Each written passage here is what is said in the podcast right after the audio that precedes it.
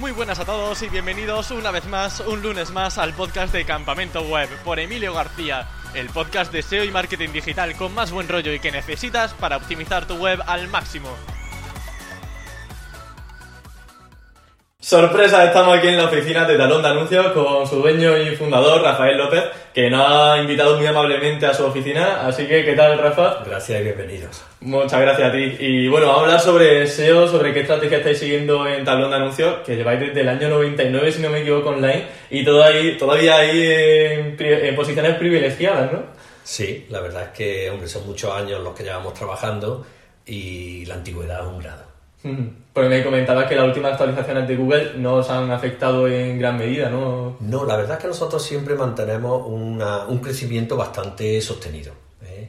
Eh, yo creo que es que eso se debe a que hacemos siempre lo que dice Google, ¿eh? nos atenemos mucho a las directrices de Google y que tenemos una antigüedad ya bastante, que la antigüedad tiene un peso bastante importante. Eso es lo que pensamos nosotros, el por qué nosotros nos mantenemos creciendo, pero de una manera muy estable. No, no tenemos nunca grandes picos de crecimiento, de crecimiento tampoco. Vale. Y bueno, sí, has comentado que seguís siempre en la medida de lo posible las directrices de, de Google, ¿no? Google siempre habla mucho de contenido, de usabilidad. Por ejemplo, me gustaría entrar antes de ir a temas de enlazado y todo eso, que también creo que es relevante, tema de diseño web. Porque llama la atención cuando entramos en tablón de anuncios en que hay una web a priori desactualizada o que no sigue quizás mm, lo típico de diseños flat o con gradientes, que son cosas que salen eh, en el día a día en temas de diseño web. Entonces, ¿por qué esa decisión de mantener ese diseño durante estos años? Bien, eh, lo que sí hemos, el diseño ha, perman- permanecido sin cambio, lo que es la estructura. ¿eh? Eh, lo que sí vamos adaptando un poco es la, tipografía, los colores, pero eh, las vamos adaptando un poco a la, a la- las vamos actual- actualizando. ¿no? Eh, lo que hacemos nosotros, tan- eh, todo el SEO que hacemos eh, on page, es mantener permanentemente actualizada la estructura web. O sea, el Vale. soporte interno, el, el desarrollo, la programación, eh, si uno quiere estar bien posicionado y, y lo mejor es mantener perfectamente actualizada la estructura web. Eh, las consultas SQL a la base de datos, que la página sea rápida, o sea, todo eso tiene que estar muy bien actualizado. Y luego lo que es eh, usabilidad y frontend, eh, bueno, pues hay que pensar siempre en el usuario. Que, eh, lo, que lo que a nosotros nos guía es que entre que el usuario viene a la, a la homepage o a la landing, hasta que encuentra lo que va buscando, el recorrido, se- el recorrido sea lo más corto posible. ¿Vale? Eso es lo que a nosotros nos guía. O sea, toda la estructura eh, de usabilidad de la página se hace con esa intención. Vale, o sea, y lo único que hacemos, que no cambiamos lo de los posits, es por mantener nuestra identidad. Eso se queda como tema de branding, tema de marca. Sí, hombre, tendrías que ver eh, con el Wayback, que lo podéis mirar, yo creo que ahí, cómo era al principio. es una cosa. Vale, pues lo pondremos superpuesta a esta entrevista. Y también me ha resultado muy curioso un caso que me has comentado antes de Craigslist, que es una página web también de páginas de segunda mano, un directorio cuyo diseño es blanco con enlaces azules. ¿Qué opinas de ese estilo de diseño? Pues yo soy muy partidario de Craigslist porque eh, lo avala el volumen de tráfico que tiene y el tiempo que lleva haciéndolo así. O sea, yo creo que es la página de anuncios más antigua de Internet y, y se ha tenido a esa filosofía de darle al usuario la vía más fácil de encontrar lo que busca. O sea, vienen a una página de anuncios, las páginas de anuncios, los portales de anuncios eh, como tablón de anuncios son portales horizontales los que hay una variedad de contenido muy amplia. Si en tablón de anuncios puedes, contener, puedes encontrar desde una bicicleta de segunda mano hasta un vestido de novia, hasta una Thermomix, eh, hasta un libro an- antigüedades, un libro eh, de segunda mano o incluso ofertas de empleo. Entonces, la, variedad del contenido es tan amplia que es difícil estructurar todo ese contenido. Entonces, eh, dentro de esa dificultad, yo creo que en Talón de Anuncios y en Craigslist, ese, ese diseño fácil y orientado al usuario es la mejor forma. Vale. Porque a nivel de branding, ¿no crees que pueda perjudicar tener una web casi en blanco completamente?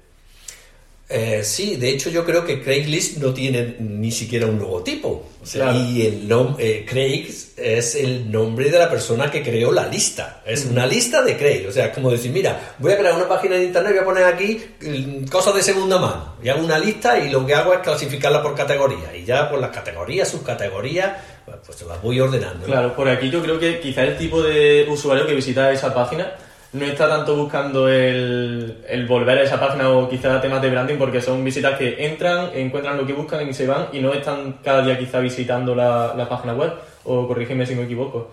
Lo comento por el tema de potenciar mucho a nivel el branding, ¿no? Que recuerden tu marca y que, que vayan recurrentemente a tu página.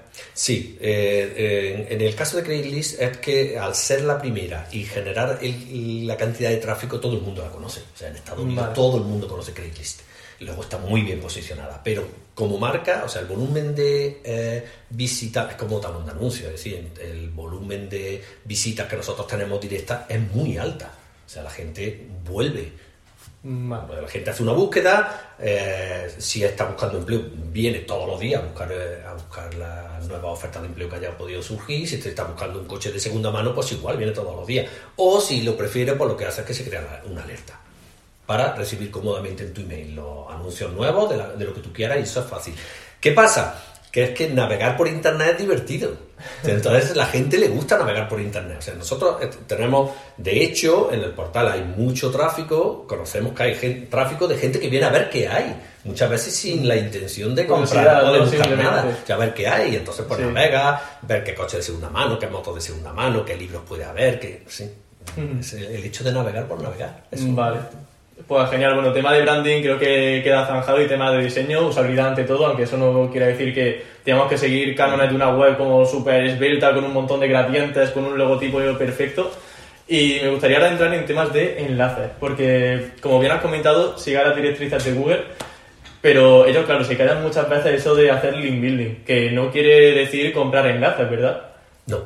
Eh, bueno, es que eh, yo entiendo que Google no quiera decir, oye, hacer link building porque... mm, Desata es- la bestia, eso es- Claro, porque realmente me imagino que es el, prim- el problema más, eh, más eh, importante con el que diariamente tienen que lidiar, que es con los enlaces que se Claro. compran, los enlaces que, en fin, con todo esto que hay, ¿no? Del Black SEO. Eh, pero nosotros mm, lo que hacemos permanentemente como estrategia de marketing es link building. Es decir, nosotros generalmente a través de la creación de herramientas útiles a los usuarios o eh, generando marketing de, de contenido. Vale, sobre el tema de la herramienta, ¿nos podrías poner un ejemplo que mediante el que hayáis podido conseguir enlaces ofreciendo una funcionalidad nueva al usuario? Sí, una de las herramientas más antiguas, nosotros la llamamos una aplicación web que, que tenemos y que sigue funcionando y con bastante éxito, Sí. es una aplicación en la que tú eh, vas a internet, esa página es un, para hacer carteles de anuncios. Si el típico cartel que tú ves en la calle de eh, clases, serán clases particulares o pinto piso, Sí. pues ese cartel realmente se puede hacer eh, en internet con Word, y con, pero es complicado por, con lo- por el hecho de sacar las pestañitas. Nosotros hicimos una programación, fue un, un desarrollo que llevó su tiempo, pero que luego ha tenido mucho éxito. Es decir, la gente no solamente hay vídeos en YouTube de cómo usar la herramienta, los blogs hablan Sí. de ella y la enlazan. Es decir, que eso, el, el hecho de desarrollar ese contenido, eh, pero eso lleva años, ¿eh? Años. Y sigue generando enlaces entrantes de blog. Es que claro, o sea, nos centramos mucho en el contenido, pero me resulta especialmente curioso e interesante tu caso porque también están los programadores como herramienta para hacer link building, ¿no? Es decir, hacer funcionalidades que dentro de la web puedan hacer algo que de otra forma no podrían. Y eso al final eh, genera interacción y si la gente quiere usar tu herramienta, te va a tener que enlazar. O sea que... En nuestro caso, una de las cosas que solemos hacer y que siempre permanentemente estamos intentando hacer es tener ideas de cosas que le puedan ser útiles a, la- a las personas, que estén relacionadas con nuestro contenido, con talón de anuncio, y que los desarrolladores puedan hacer. O sea, es muy importante en la empresa que el- eh, la distancia entre la idea y el desarrollo sea corta. O sea, que los desarrolladores conozcan bien la empresa para que no te digan que eso no se puede hacer.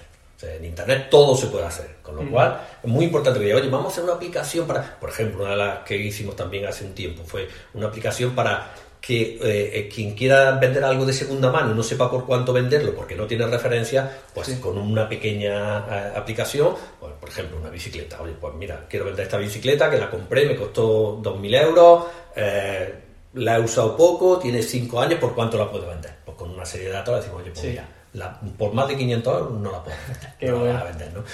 Sí, desarrollamos un pequeño algoritmo teniendo en cuenta esos datos más eh, todo el big data que tú tienes de, de artículos similares que puedas tener, ¿no? Mm. Entonces, esas herramientas le son útiles a la gente. Vale. claro. Y, por ejemplo, me comentaba el tema de los widgets, que fue también todo un acierto, ¿no? Es decir, gente que podía poner en su barra lateral información sobre... Sí, eso eh, sobre todo cuando empezó todo el, eh, el, furor de la blogosfera, todo el mundo quería tener un blog al principio y era un poco más complicado llenar los blogs de contenido, porque ahora es muy fácil eh, crearte un blog y llenarlo de contenido, crearlo.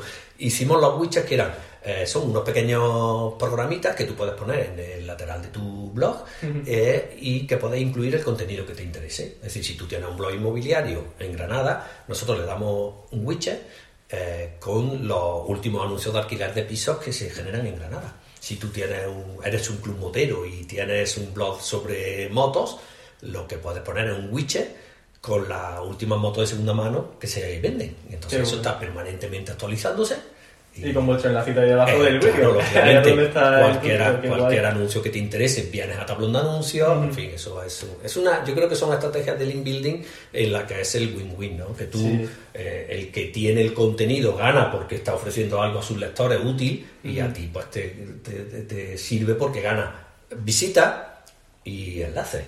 porque el link building es interesante por el, por el enlace, pero también muy interesante por la visita. Las que vienen y las que se quedan.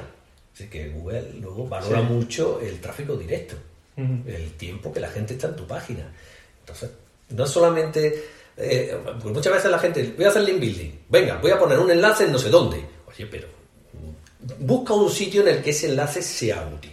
No solamente te pase, eh, ahora, eh, el te pase autoridad de esa página hacia la tuya, sino que te... Porque yo creo que Google, vamos, eso es una cosa que estamos un poco equivocados, que el hecho de poner un enlace en una página que tiene autoridad, te pasa autoridad. No te va a pasar siempre la misma autoridad. Si el enlace está relacionado con, con el contenido de la página, que si no.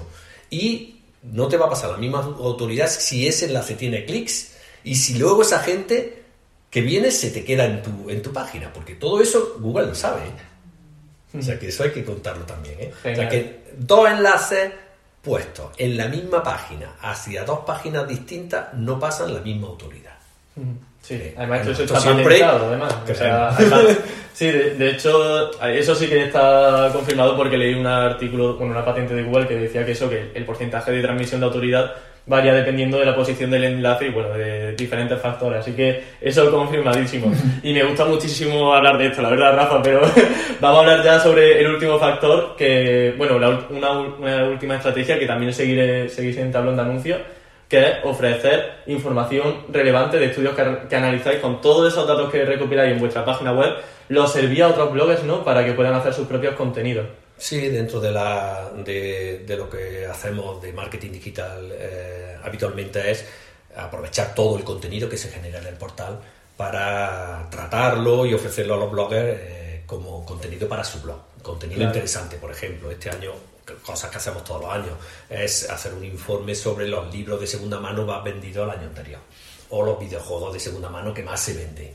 Eh, todo eso lo, con el, tratando el Big Data que tenemos, creamos un informe, se lo repartimos.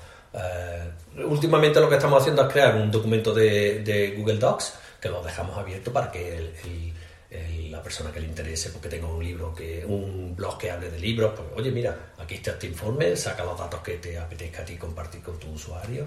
Eso lo estamos haciendo mucho. El marketing de contenido creemos que es una herramienta extraordinaria para cualquier eh, página web como la nuestra o de cualquier otro sector que genere contenido y que pueda tratar ese contenido y que pueda dar datos curiosos. Hombre, luego otra cosa que hacemos mucho es eh, que también sacamos todos los años los anuncios más curiosos que se publican en tablón de anuncios. Tendréis aquí de todo, Sí, sí, sí. sí, Y luego también una cosa muy curiosa, los portales de anuncios... Eh, eh, horizontales, una de las cosas que ves, mm, que con ellos ves cómo es la situación económica de un país, dependiendo de los tipos de anuncios que hay. O sea, cuando la última crisis vino, pues claro, el, la parte de inmobiliaria o de, eh, sobre todo la parte inmobiliaria, se cayó. O sea, de tener un tráfico brutal, pues pasó a tener muy poco tráfico. Sin embargo, otras áreas pues repuntaron, pues empezaron a venderse muchas cosas de segunda mano que nadie se le hubiera ocurrido. Por ejemplo, una cosa que vimos que no habíamos visto nunca en todo el tiempo que llevábamos eh, fue que se empezaron a vender eh, vestidos de novia. O sea, es una cosa que la gente compra, se pone una vez y no se puede, no se vuelve a poner. pero de pronto, pues no sé, hombre, también es verdad que ha cambiado mucho eh, el sector de, lo, de la compraventa de segunda mano, ha cambiado muchísimo en España en los últimos 25 años. Si antes la gente eh, vendía algo de segunda mano cuando ya no le servía. O sea, tú vendías algo, el sofá, lo vendo de segunda mano porque ya no me sirve a mí. Y, con lo cual, eh, los productos que había de segunda mano no eran demasiado eh, buenos. Sin embargo, con el desarrollo de España, eso cambió y ahora te, tú puedes amoblar perfectamente un piso de segunda mano con muebles prácticamente nuevos y a un precio muy barato. Y luego está, hombre, luego hay cosas... Realmente nosotros decimos, mira, hay cosas que mejor comprarlas de segunda mano. Es decir, si tú vas a empezar una afición, lo mejor que puedes hacer es comprar algo de segunda mano. Hombre, claro. Y vas a empezar a, oye, voy a practicar ciclismo. Cómprate una bicicleta de ciclista de segunda mano. Para, primero para saber si te va, si es una afición que va a mm, eh, permanecer durante el tiempo, con lo cual te va a ahorrar mucho dinero. Y ¿por qué? Porque también hay mucho mercado, mucha, mucho producto de segunda mano de gente que se compra toda la equipación para practicar un deporte y que luego no lo sigue. Entonces está prácticamente nuevo y lo compra a un precio extraordinario. Claro. ¿Y dónde? En Talón Anuncios. Así que bueno, pues Rafa, ha sido un placer hablar contigo sobre SEO, sobre link building, sobre marca, porque la verdad que me ha gustado escucharte hablar, siempre se aprende. Llevamos aquí un rato hablando en tu oficina y bueno, la verdad que ha sido una de las visitas más más fructífera y que me han aportado más. Así que muchísimas gracias por venir al canal de Campamento Web. Gracias a vosotros. Encantado.